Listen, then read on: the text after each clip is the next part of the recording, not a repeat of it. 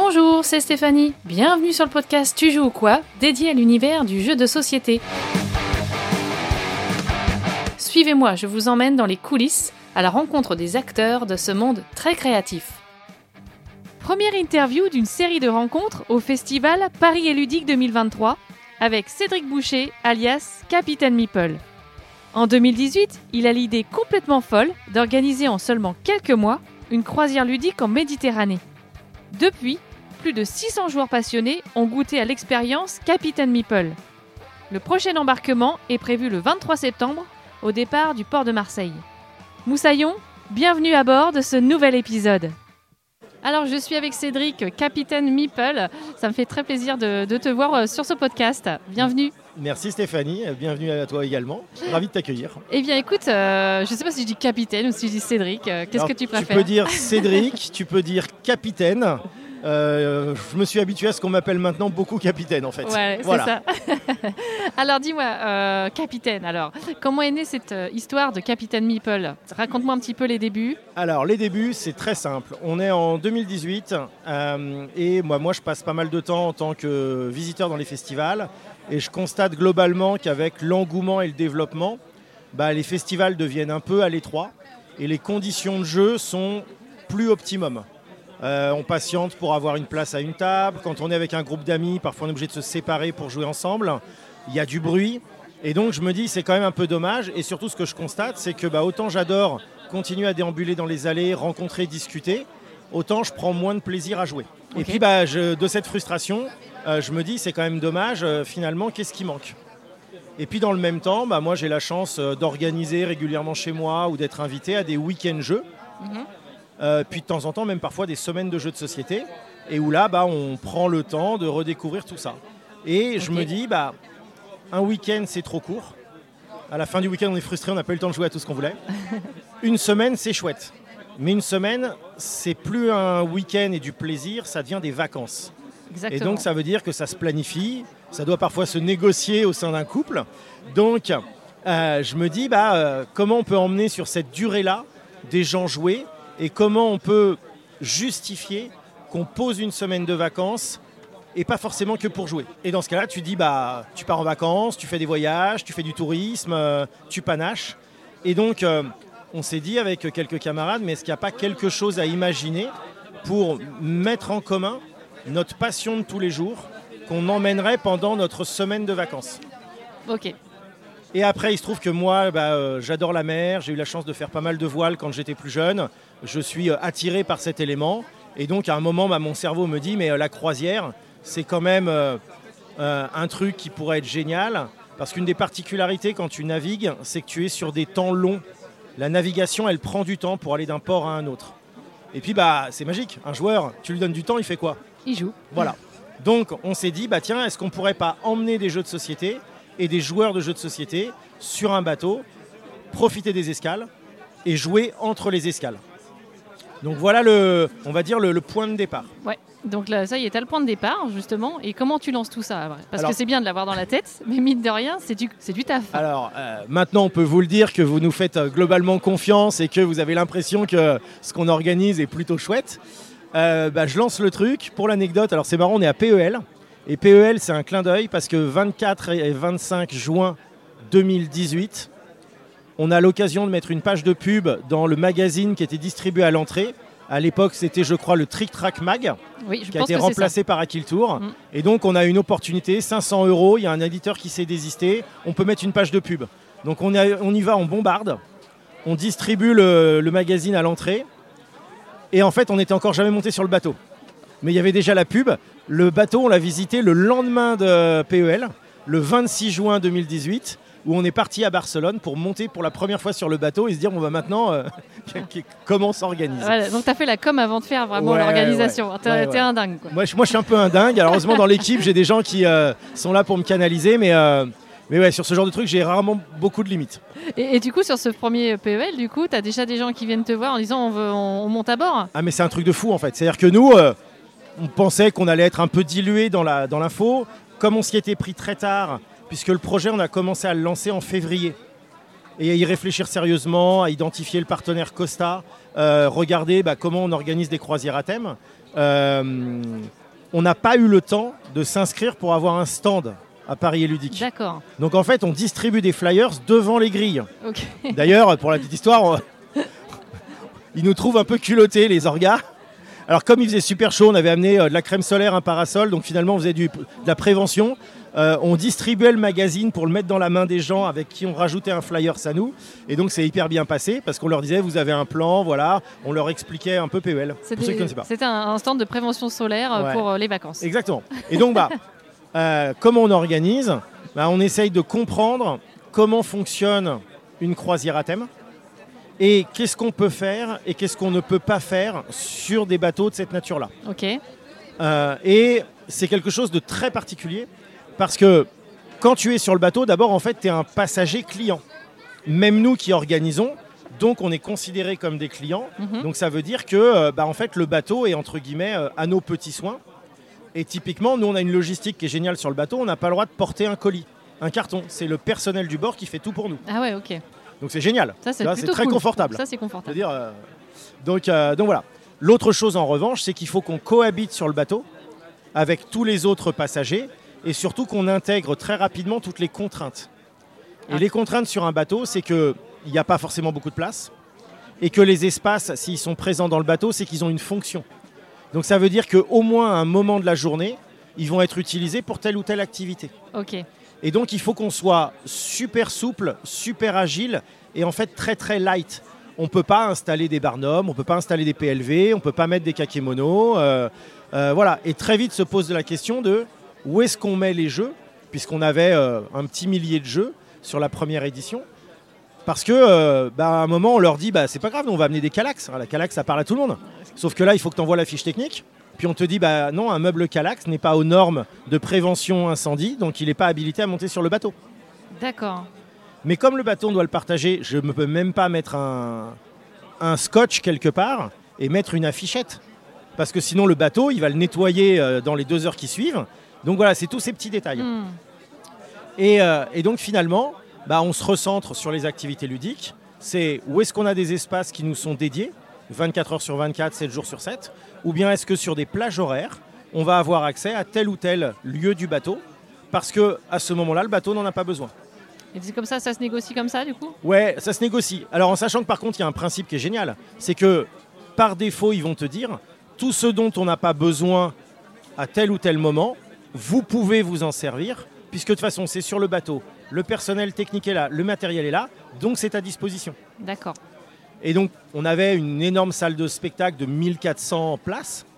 Et bien, très clairement, le bateau nous a dit quand il n'y a pas nos spectacles, quand nos équipes artistiques ne sont pas en répétition, est-ce que vous voulez utiliser le- la salle de spectacle? Et dans ce cas-là, on a une régie professionnelle de malades, on a une équipe de euh, techniciens qui sont à disposition, et donc les choses se mettent en place comme ça. Et qu'est-ce que tu fais avec une salle de spectacle euh, Alors, bah, tu peux par exemple euh, diffuser un film. Ok. Mais euh, j'aurais voulu proposer à mes passagers de monter un spectacle et de faire le show sur scène. Ça aurait pu être possible. D'accord, ok. Alors là, 1400 places, tu le fais pas, mais dans le bateau, tu as aussi des plus petits amphithéâtres ou espaces scéniques qui sont prévus de euh, 20, 30, 50 personnes. Et donc, c'est comme ça que la première année, on a dans un des restaurants avec une salle, une scène, organisé un concert pirate avec un groupe qui s'appelle 4 pièces de 8 qui était venu euh, pour l'ambiance euh, jouer sur le bateau leur spectacle. Et le dimanche de l'embarquement c'était la Saint-Patrick. Donc ils avaient animé en mode euh, Irish euh, music Ouais, folk. Sympa.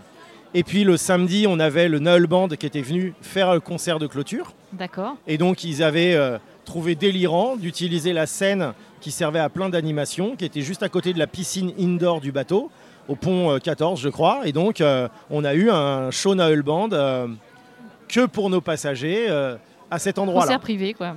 Et donc c'était très drôle parce qu'ils avaient fait venir leur ingénieur du son, qui techniquement n'avait pas le droit de toucher au bouton de la console parce que ça fallait que ce soit fait par le personnel du bord. C'est fou, Toujours ça. pareil parce qu'on est des clients, on n'est pas un prestataire du bateau. D'accord. Voilà. Vous avez un peu de double casquette pour le coup euh, sur, une, sur un événement comme ça. Ouais, on peut, on peut dire ça. Voilà. Pour un- donc, euh, pour un capitaine, c'est cool. Voilà, donc c'est c'est cool. Donc, mais euh, voilà, donc il faut toujours trouver sa place. Ouais. Et donc il faut surtout faire attention à ne pas vouloir forcément plaquer des choses dont on a l'habitude dans des festivals de jeux classiques qui ont lieu à terre. En se disant bah, on va faire comme ça sur le bateau, juste parce que ça ne fonctionne pas facilement. Donc première croisière, du coup, quelle année Alors 2019. 2019. Ouais, on part du 16 au 23 mars. On est 250 passagers. Voilà, et alors pour le coup, bah, un peu des fous furieux qui sont partis euh, vraiment euh, sur l'idée, le concept, le délire. Quelques-uns qui nous connaissaient euh, personnellement et qui savaient que nos expériences en matière d'organisation ludique, plutôt dans le monde du jeu de rôle dans la nature, faisaient que normalement on pouvait a priori nous faire confiance. Et, mais voilà, mais comme euh, bah, c'était un chantier énorme pour nous et qu'on découvrait également, je vais être très honnête, sur la première croisière, on a des passagers qui nous ont quand même avoué qu'ils sont arrivés au pied du bateau, ils ne savaient pas trop où ils mettaient les pieds, parce que pour le coup, on n'avait pas non plus beaucoup communiqué pour leur dire ce qui était prévu. Donc il y a quand même une petite bande de fous, de passagers au départ aussi, finalement. Et combien de passagers, euh, combien de, de, croisiéristes euh, Alors bah, là, on a dépassé les 600, puisque la première, on était 250.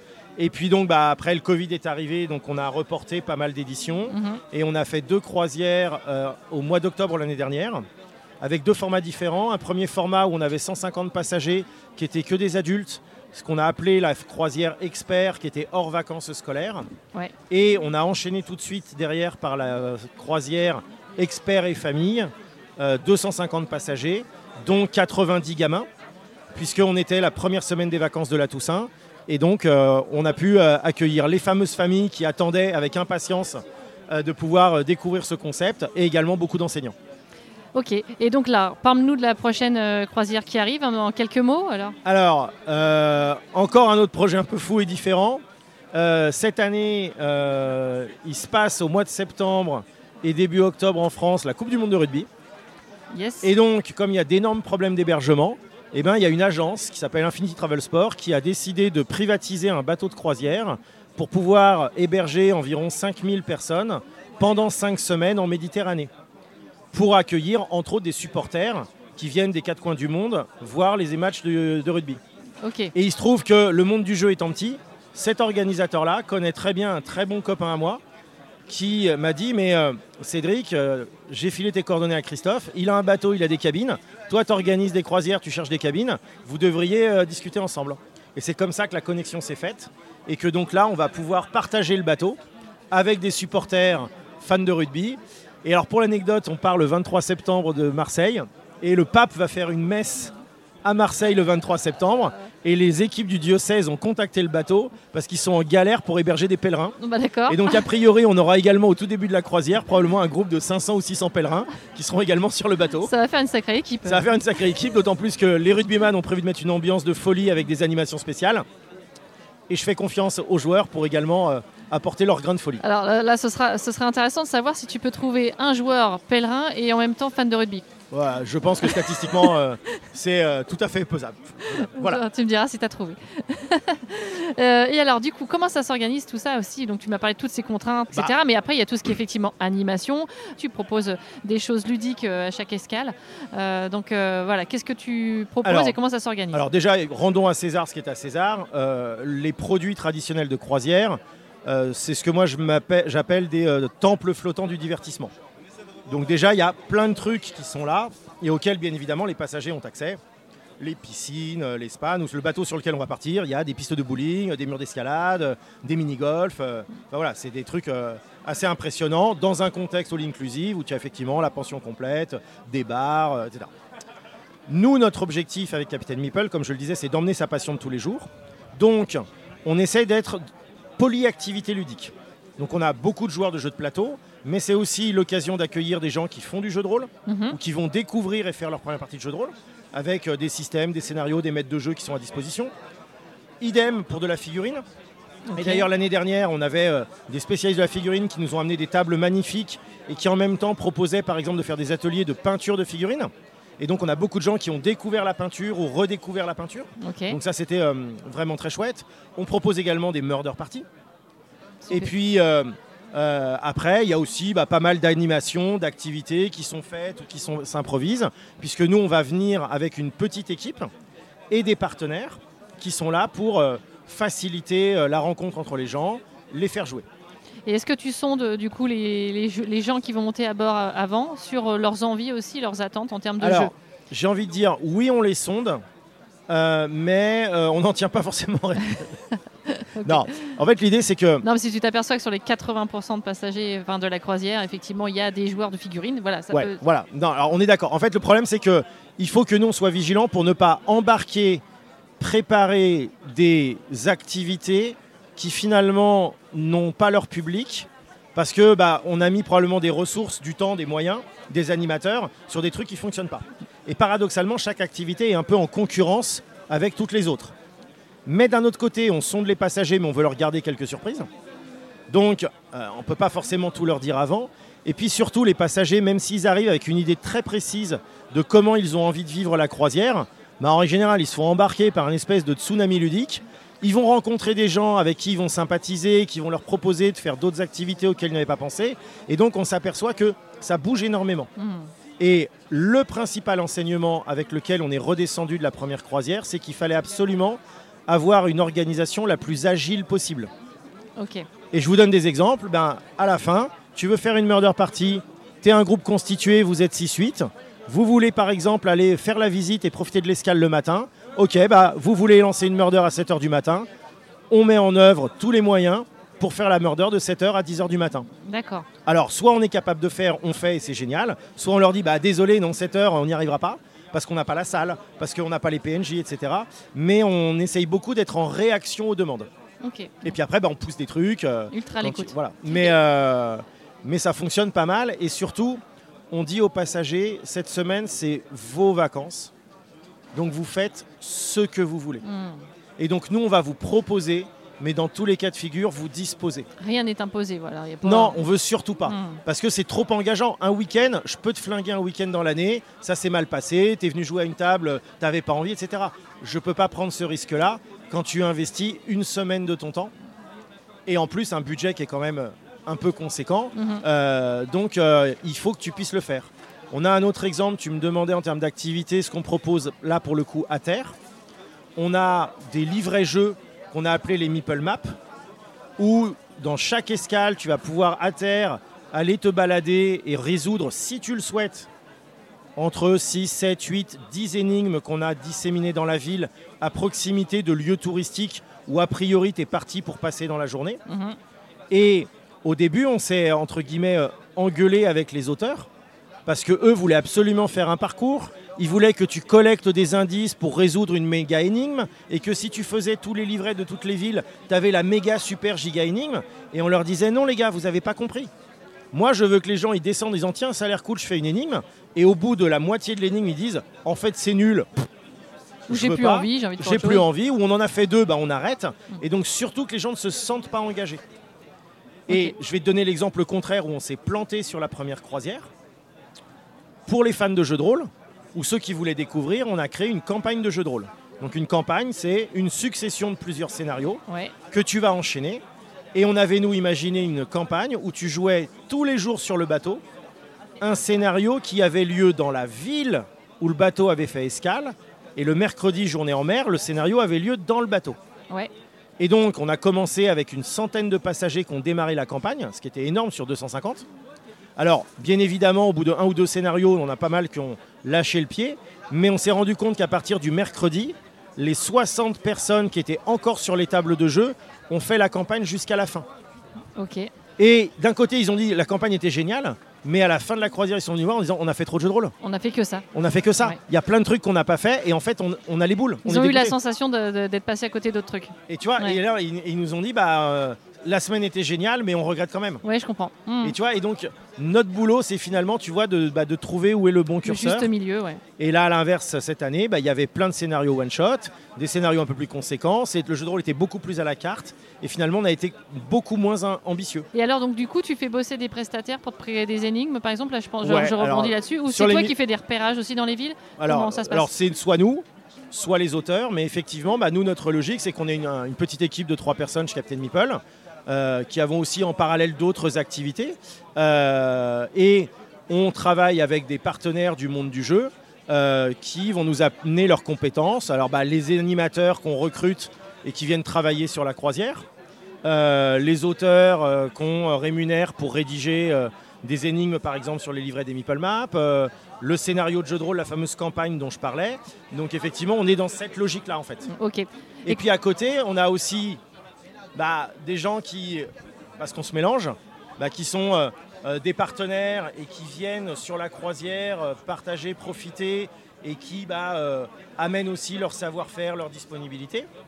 Et puis on a des passagers qui ne peuvent pas s'en empêcher, mais comme dans un festival, et qui se retrouvent à te dire Ah, mais attendez, moi ce jeu je le connais très bien, je vais vous l'expliquer. Ah, bah, ou si vous avez des questions, je suis à côté, surtout n'hésitez pas. On est dans le partage. Et, euh, complètement. Mm. Et voilà. Et, et pour les jeux, justement, c'est des partenariats avec des éditeurs? Ouais, alors on a euh, les éditeurs francophones qui nous ont bien identifiés, qui euh, nous soutiennent énormément et qui nous envoient beaucoup de jeux sur la croisière.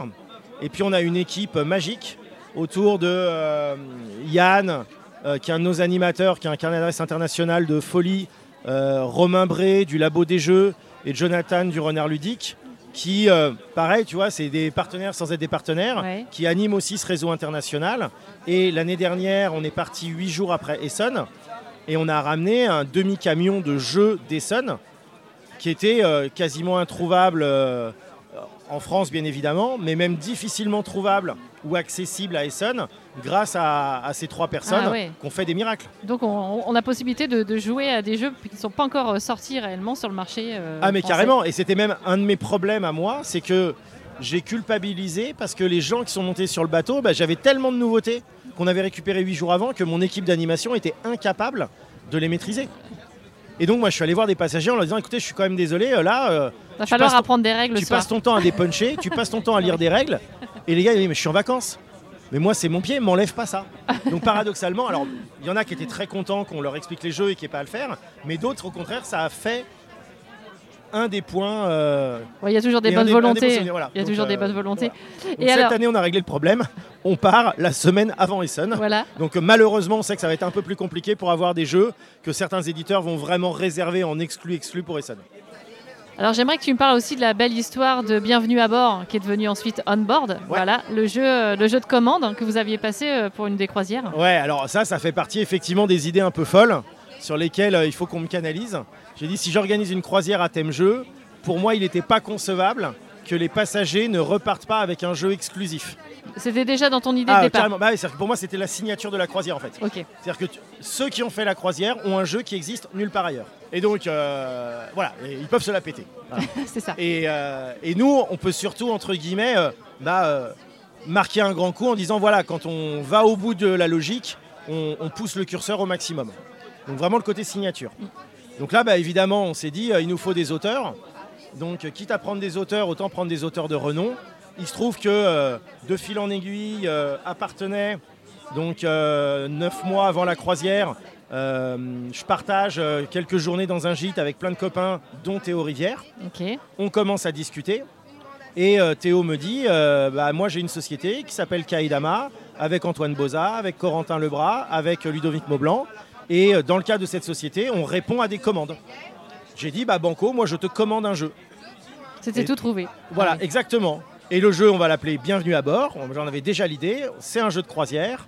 Euh, c'est un jeu exclusivement pour deux joueurs parce qu'on vendait des cabines essentiellement doubles. D'accord. Et euh, l'idée, bah, c'est de recréer euh, quelque chose dans l'univers de la croisière. Voilà. Donc ça c'est le thème de les données de départ quoi. Et ils avaient carte blanche ensuite. Ils avaient carte blanche. Alors après, bah, je leur ai demandé d'être raisonnable. On prévoyait de faire que 500 exemplaires. Et surtout à l'époque, on n'avait pas du tout l'idée d'en faire un développement et un jeu euh, commercial. Donc on se voit à PEL en juillet. Euh, pardon, à- au Flip en juillet là, avec Théo. Quelle année? Dès la première année? 2018. Ah ok. 2018. Ah oui, dès la première. Ouais. On, on lance la com à PEL le 24 et le 25 juin. On visite le bateau le 26 juin. 15 jours après, on est à Partenay. Je rencontre euh, Théo. Et je dis à Théo, bah écoute, de toute façon, nous, on continue avec notre table et nos flyers à aller dans les festivals. Dans un mois, on est à Bruxelles Games Festival au Parc du Cinquantenaire. Ils nous ont autorisé à mettre une table devant parce que toujours pareil, on s'y est pris trop tard, il n'y a pas de stand. Mhm. Et euh, Théo me dit, bah ok Banco, je te montre la version 1 du proto euh, au Bruxelles Games Festival. Ouais, donc ultra réactif quoi. Ouais, ouais. Et euh, bah, moi après je viens du monde du, du B2B et de la prestation de conseil en entreprise. Donc moi j'ai l'habitude que ça aille très très vite. Donc, euh, donc moi ça me surprend pas. Et donc il me présente un premier prototype sur un coin de table à la buvette euh, autour d'une bonne bière. On Ah, découvre le forcément. jeu, premier contact plutôt positif. Voilà. Et puis bah là on donne quelques idées, on réagit. pour que ce soit plus en lien avec le thème.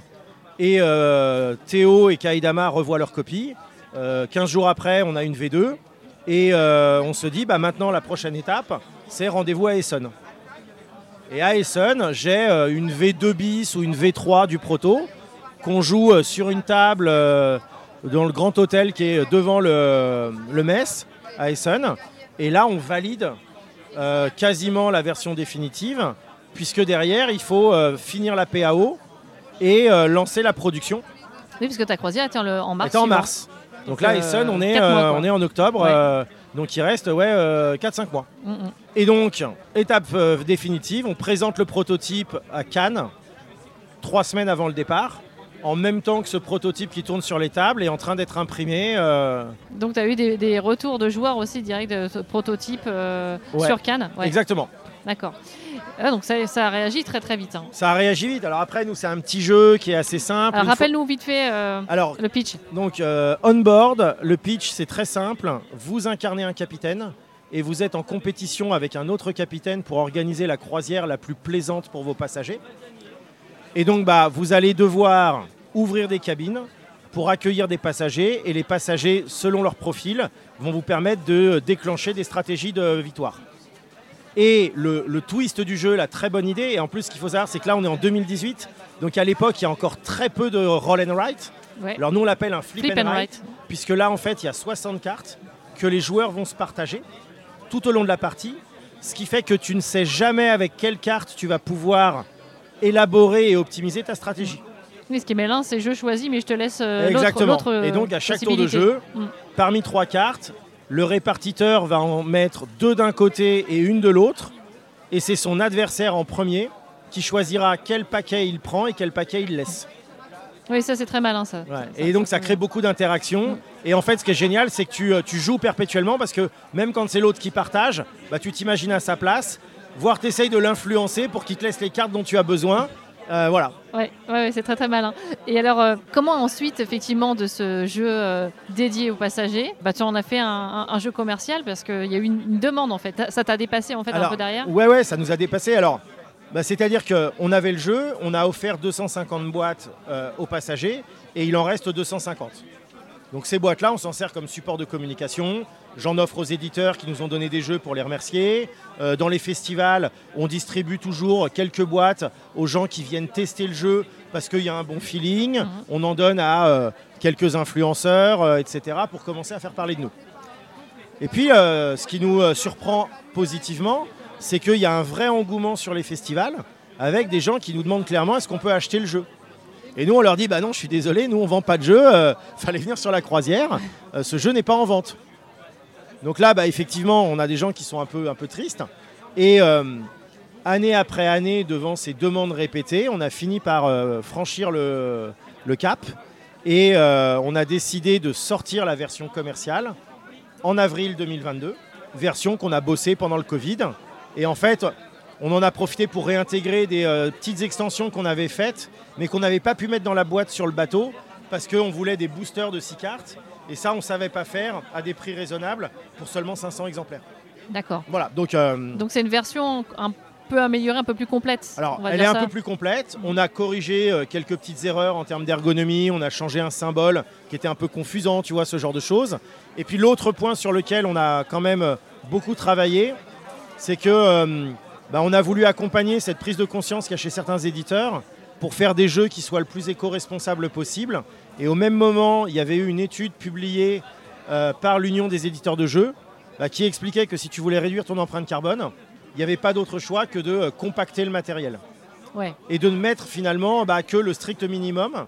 Et donc on allait au bout de cette logique. Donc on a une toute petite boîte qui n'est pas très épaisse. On avait un énorme carnet à souche qui était très lourd, donc qui coûtait cher en transport, qui prenait de la place dans les cartons.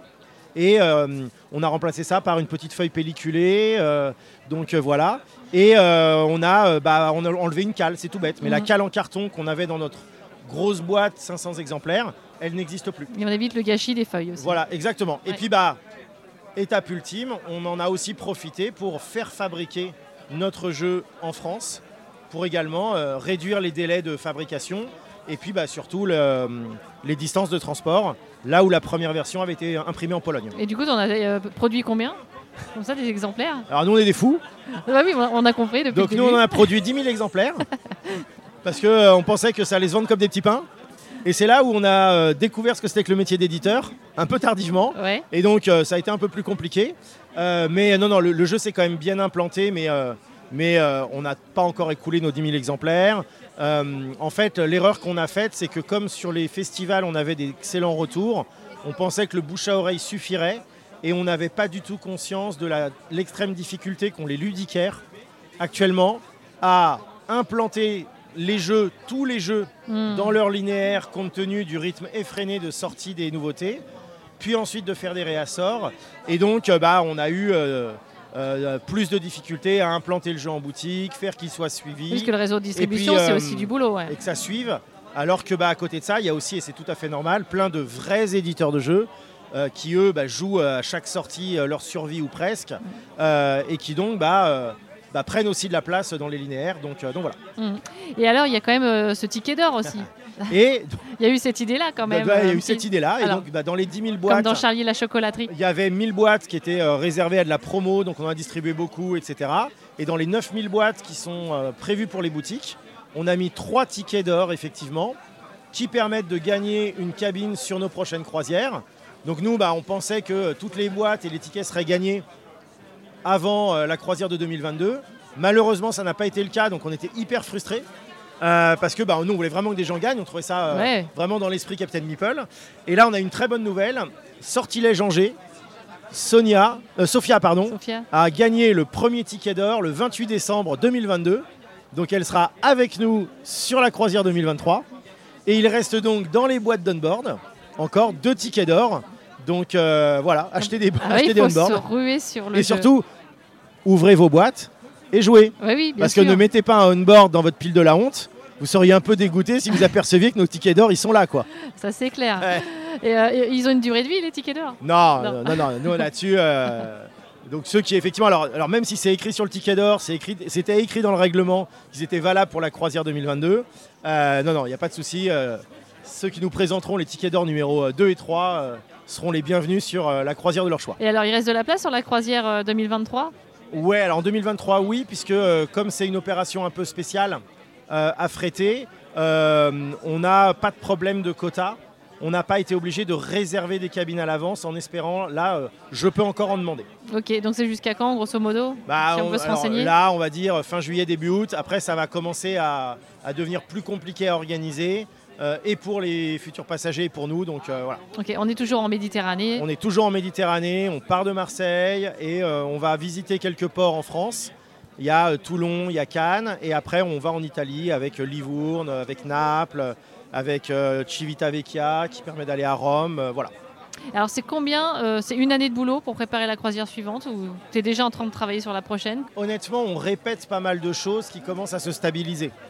Donc j'ai envie de dire, c'est moins de boulot. Euh, Il y a aussi un truc qui est, euh, qui est énorme, alors même si on a encore énormément de progrès à faire en matière de communication. euh, Aujourd'hui, euh, nos passagers sont fabuleux, ils nous remplissent le bateau. Il se trouve qu'on leur fait une remise spéciale dont ils peuvent faire bénéficier les gens qui les accompagnent. Donc il y a aussi des gens qui viennent avec eux, mais aujourd'hui c'est 40% du remplissage du bateau. Hmm. Et après, c'est le bouche à oreille, les gens qui nous suivent, euh, les opérations de com que l'on fait. euh, donc, euh, donc voilà. Et, et après, bah, finalement, comme sur le bateau, on doit être agile, il faut qu'on soit léger. Donc c'est pas une logistique de, de malade. Euh, non, le, le gros boulot, c'est d'animer la relation avec les éditeurs pour qu'ils nous envoient les boîtes de jeux, qu'on les récupère. euh, et puis après, bah, qu'on veille à ce que euh, la communication passe bien entre nous, le partenaire qui a le bateau et la compagnie qui opère le bateau pour éviter du stress gratuit. quoi. Et t'as combien de personnes, du coup, Capitaine Meeple à bord en finale? Bah, là, on va être 250, euh, 300 peut-être. Ça dépend si on a quelques groupes euh, qui viennent via des CE, avec des groupes de joueurs qui vont peut-être s'inscrire. Ça, c'est une piste qu'on vient de tester. On- Non, je te parlais du personnel, Ah, Capitaine pardon. Meeple, parce que là, ça me paraît beaucoup. Non, non, non, on va être, euh, on va être euh, avec euh, quelques partenaires qu'on convie une- on- entre 20 et 25. D'accord. Voilà. Ok, à peu près 10% quand même. ouais. Ok. 10% à peu près, ouais. Ok, bah écoute, on a fait pas mal le tour de la, de la croisière. Euh, Est-ce que tu veux qu'on parle un petit peu de l'activité aussi euh, d'animation de Captain Meeple? Oui, alors ça, je vais euh, en parler rapidement, mais pour ceux qui nous ont vus en festival, sur notre espace Capitaine Meeple, on a très souvent des jeux d'autres éditeurs, voire même parfois des t-shirts d'autres éditeurs. Il se trouve que depuis deux ans maintenant, comme nous on se déplaçait beaucoup et que ça représente des coûts, on a proposé à un certain nombre d'éditeurs de mutualiser ces coûts et on leur propose bah, dans notre espace Capitaine Meeple d'avoir des tables qu'ils louent. Donc c'est une manière pour eux bah, de participer et nous d'amortir ces coûts. Et donc euh, nos équipes présentent ces jeux-là. Et donc on peut être avec 4 ou 6 tables euh, en appoint sur des petits festivals. Et euh, à l'alchimie du jeu, il y a deux mois, on avait 15 tables euh, et D'accord. 6 éditeurs différents qui étaient représentés. Ok, donc ça c'est régulièrement sur Voilà. les plupart des festivals euh, en France? Sans faire combien à peu près de festivals euh, on peut vous trouver Euh, une vingtaine, je crois. Ok, ouais donc. euh, Et ouais. maintenant, on est même arrivé à un stade où, sur certains week-ends, on a deux équipes en parallèle parce que on est présent sur deux festivals. Puisque comme on a aussi des éditeurs qui nous demandent de présenter leurs jeux, bah, c'est aussi un peu eux qui font notre planning. Même si on prend toujours beaucoup de plaisir à aller voir des festivals où on n'a jamais mis les pieds en quatre ans. Parce qu'on on se rend compte que les réseaux sociaux c'est bien, mais c'est loin de tout faire, et qu'il y a plein de gens qu'on rencontre en festival qui ne savent même pas qu'on existe. Hmm. Il n'y a rien de tel que le contact, hein. Ouais, le exactement. B2B, comme Et qui rêvent de venir euh, en croisière avec nous. Ouais, c'est ça. Bah, écoute, euh, est-ce que tu veux rajouter quelque chose euh, à, cette, euh, à cet échange? Alors, euh, oui, vous allez également voir euh, apparaître dans, dans quelques semaines et quelques mois euh, un nouveau format qui est le Meeple Club. C'est-à-dire qu'on essaye d'apporter dans des événements ludiques existants ce que moi j'appelle, euh, de manière un peu pompeuse, l'esprit Capitaine Meeple. Alors peut-être que vous avez vu à Cannes cette année sur notre stand, on avait des tables et des chaises et une ludothèque qui était à disposition pour jouer dans de bonnes conditions. Euh, plus euh, frigo avec boissons, euh, trucs à manger, ce qu'on retrouve un peu sur la croisière. Et là, à Partenay, pour la deuxième année consécutive, on va avoir un local de 100 mètres carrés, des animateurs, des nouveautés, et pareil, bah, des conditions qu'on veut les plus euh, confortables possibles pour jouer, avec euh, toujours cette idée d'être au service des joueurs, c'est-à-dire qu'on ouvre le matin et on ferme quand le dernier joueur euh, souhaite partir. Ok. Donc, donc ça peut durer euh, longtemps. donc, ça, bah, L'année dernière, ça a duré longtemps. Puis comme il y avait une petite canicule, la nuit il faisait frais, donc finalement on... Donc voilà, en voilà. fait, ça fermait pas du tout. Donc ça fermait pas du tout. Voilà, donc d'ores et déjà, on sera présent à Partenay cette année. Mhm. On sera présent aux soirées off de Vichy Public. Donc ça, c'est euh, quelque chose qu'on est en train de mettre en place avec les organisateurs. Donc on fera pour notre carte de membre, c'est ça une petite carte non, de membre? non, non, c'est tu- accès, au grand public. Mais si vous êtes membre, vous aurez accès à des euh, avantages, des bénéfices, euh, des jeux gratuits, un frigo avec des boissons open bar, l'esprit Capitaine Meeple. Ok, bah Donc donc, voilà. à suivre sur, euh, sur, ton, sur le site inti- internet. Et puis surtout, c'est essayer de proposer aux éditeurs un nouveau canal pour faire jouer leurs nouveautés. Mm. Là où aujourd'hui, on- ils ont besoin de leur donner de la visibilité, mais il y a plein d'acteurs, à commencer par euh, ta chaîne. Euh, mais là, de dire non, on fait jouer à vos nouveautés. Ok. Et voilà, et pour la petite histoire, si vous vouliez jouer au dernier jeu de Stefan Feld, Marrakech, ou si vous vouliez jouer à Revive à Cannes, bah, les deux boîtes étaient sur notre stand Ah. du Meeple Club, parce qu'il n'y avait pas de boîte de Marrakech euh, nulle part. Et euh, la seule boîte de Revive qui était disponible était pour les boutiques pro côté Matago. Donc euh, Matago nous envoyait des gens jouer chez nous. Il faut bien ouvrir ses yeux alors Voilà, sur le voilà. festival. Ou si vous vouliez jouer à Arc Nova l'année dernière Ouais. euh, à Partenay, bah, comme il faisait très chaud et que Philippe avait dû supprimer des tables en plein soleil, il n'y avait plus de tables de Arc Nova. Donc il disait aux gens, allez jouer au Meeple Club. La Il y a un Arc Nova, il y a un animateur, euh, jour et nuit. Jour et nuit, bah oui, Donc, super. euh, donc voilà.